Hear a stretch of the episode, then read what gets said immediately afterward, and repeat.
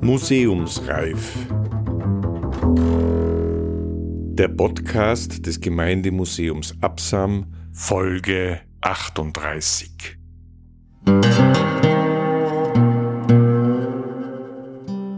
Die fünf Galeerenhäftlinge von Hall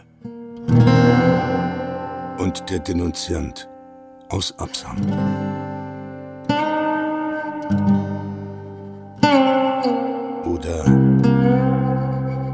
Das Antlitz der Technophobie in Tirol.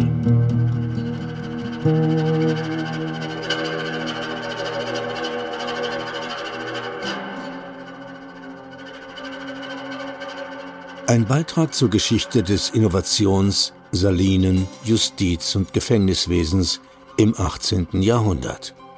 Nach amtlichen Akten. Teil 5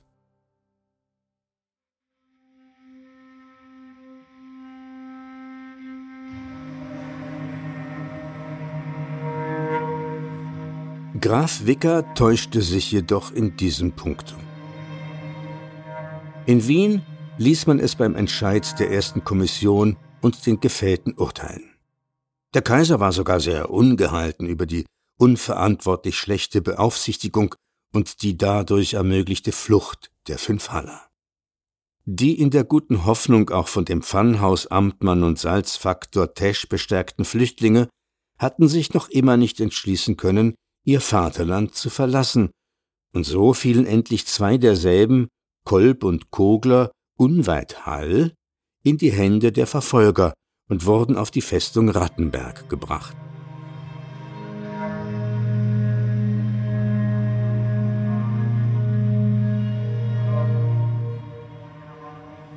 Die anderen drei hatten sich durch das Unglück ihrer Gefährten erschreckt auf die Beine gemacht und waren, wie es hieß, von den Jägern in der Riss unterstützt nach Bayern entflohen. Es scheint jedoch diese Nachricht nur von den Freunden der Flüchtlinge ausgesprengt worden zu sein, um die Verfolger von der richtigen Fährte abzubringen, denn 1718 wurden die echappierten Haller neuerdings im Unterinntaler aufgesucht. Alle Bemühungen derselben habhaft zu werden blieben jedoch vergeblich. Im Jahre 1721 reichten ihre Frauen eine Bittschrift um deren Begnadigung und um Gestattung ihrer Rückkehr ein. Das Gesuch wurde jedoch abschlägig beschieden.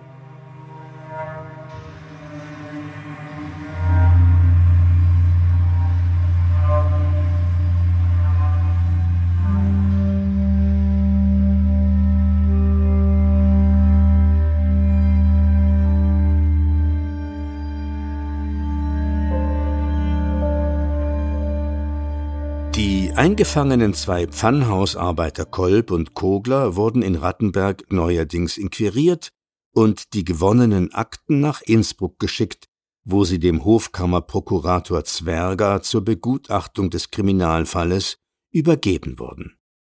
Sein Parere, also seine Antwort, ist kriminalhistorisch nicht ohne Interesse.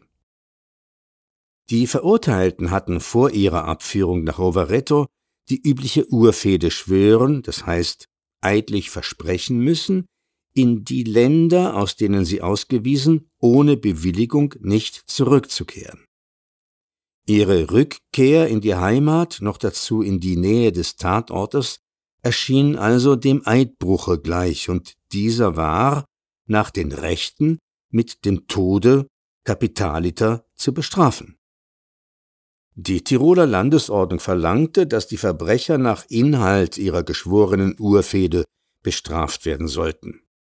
Nach der gerichtlichen Praxis wurden solchen Eidschwurverbrechern nach ihrer Rückkehr jene zwei Finger abgehauen, mit denen sie die Urfehde geschworen hatten, und die so Bestraften auf ein neues des Landes verwiesen. Nach einer nochmaligen Rückkehr wurden sie mit Ruten ausgehauen und auf ewig des Landes verwiesen. Kamen sie zum dritten Male zurück, so wurden sie mit dem Schwerte gerichtet.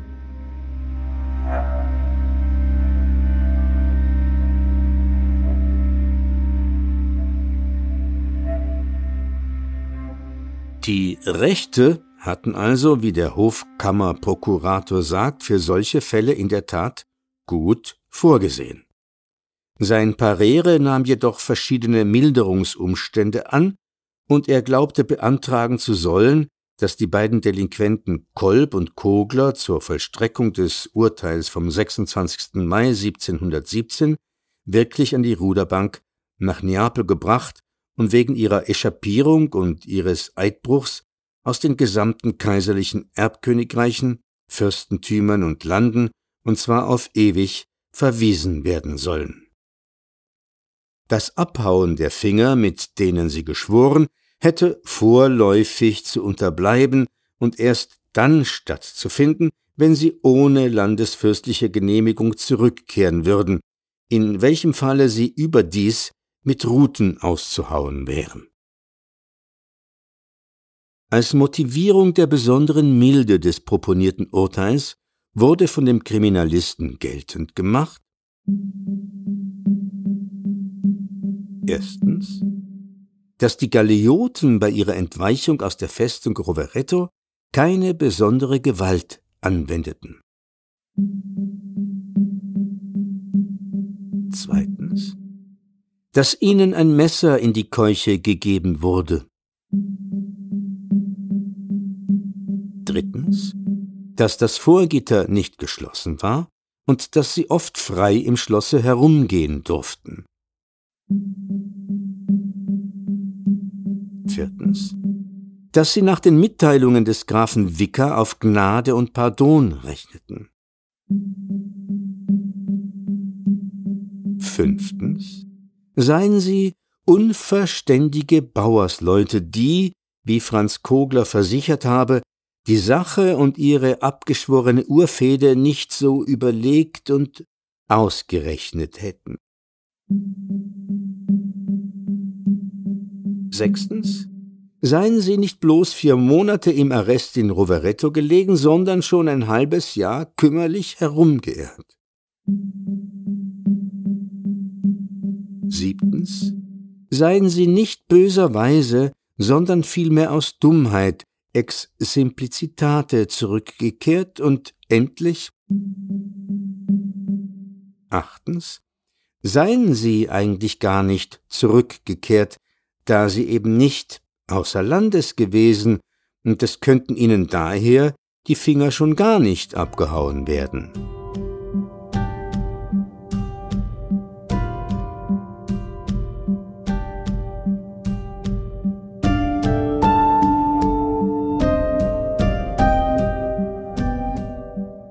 Das schließliche Urteil lautete auf 14 Monate lange Ruderbankstrafe und Abführung nach Neapel ferner auf Verbannung aus gesamten ober- und vorderösterreichischen Landen mit Androhung des Fingerabhauens bei ihrer allfälligen Rückkehr.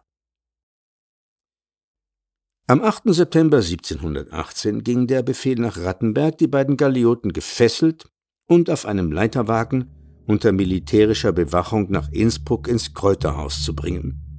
Von hier wurden sie dann in gleicher Weise nach Rovereto und über Mantua nach Neapel geliefert. In Rovereto wurden sie diesmal nicht auf die Festung gebracht, sondern dem Podesta überantwortet. Am 29. Oktober hatten sie Mantua passiert. Ihr weiteres Schicksal ist unbekannt. Die nach Freiburg gebrachten acht Pfannhausarbeiter kehrten nach vollendeter Strafzeit im Juli 1719 in ihre Heimat zurück. Das von ihnen im Jahre 1718 eingereichte Begnadigungsgesuch war ohne Erfolg geblieben. Die Strenge des Gesetzes hatte auch die militärischen Persönlichkeiten getroffen, deren Aufsicht die fünf Haller auf dem Schloss zu Rovereto anvertraut gewesen waren. Lieutenant und Kommandant Grasser, dessen begangene Fehler als auf Unkenntnis der militärischen Verordnungen beruhend angenommen wurden, ward zu einer Geldstrafe von 300 Gulden verurteilt. Der Korporal Triet als Hauptschuldiger zu einjähriger öffentlicher Arbeit und nachmaliger Abschaffung. Büchsenmeister Schaffler wegen seiner mit den Arrestanten gepflogenen, verdächtigen und strafmäßigen Unterhandlung zur Dienstesentsetzung und Außerlandschaffung. Die übrigen Komplizes der echappierten Salinenarbeiter wurden wegen Hinfälligkeit der ihnen anvertrauten Bewachung zu dreimonatlicher Arbeit in gemeinen Herrendienst verurteilt.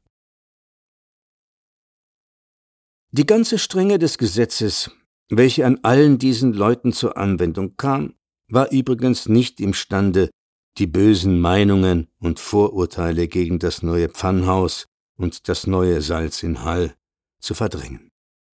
Noch im Jahre 1720 wurde die Regierung zu Innsbruck durch kaiserlichen Befehl beauftragt, durch ein öffentliches Patent die Verkleinerung der neuen Salzpfannen und die Diskreditierung des darin erzeugten Salzes bei schwerer kaiserlicher und landesfürstlicher Ungnade nach Befund der Sache bei Leib- und Lebensstrafe zu verbieten, um schädlichen Folgen bei Zeiten vorzubeugen.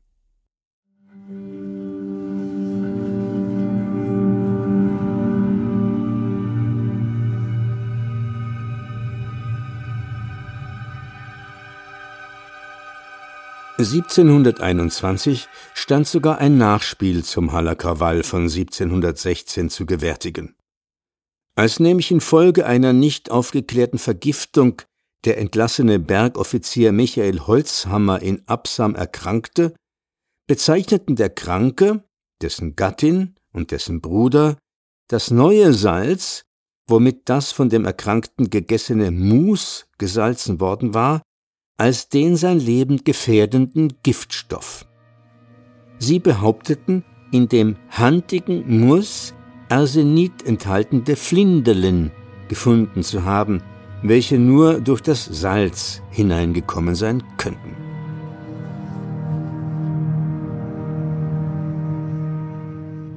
Frau Holzhammer berief sich sogar auf Dr. Peyer, welcher dies konstatierte und den weiteren Gebrauch dieses Salzes verboten habe, sowie auf den Stadtphysikus von Hall, welcher zwei oder drei Tage nicht mehr hätte kommen können, weil er in ein solches Flindele gebissen hätte.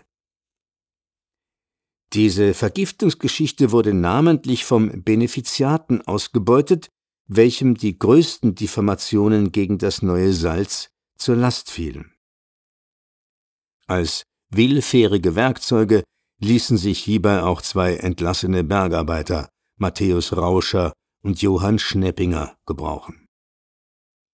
Eine nach Absam entsendete Untersuchungskommission stellte fest, dass Holzhammer erkrankte, bevor er das fragliche Mus gegessen hatte, dass die Berufung auf Dr. Peyer und den Stadtphysikus vollkommen grundlos war und das Salz so wie es aus der Saline kam, kein Gift enthalten haben konnte.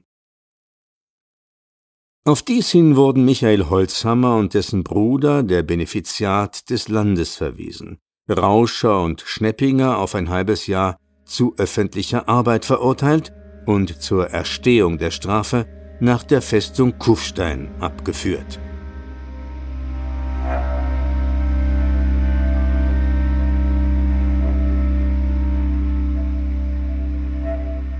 Hiermit endeten die letzten offenen Feindseligkeiten gegen das neue Sudhaus von Hall und dessen Erzeugnis.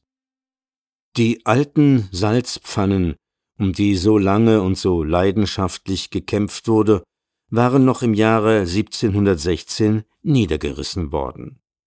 Das neue Sudhaus aber arbeitete, von seinem Nebenbuhler endlich befreit, bis 1766, in welchem Jahre seine Einrichtungen den neuen von Menschenerfindungen Platz machen mussten.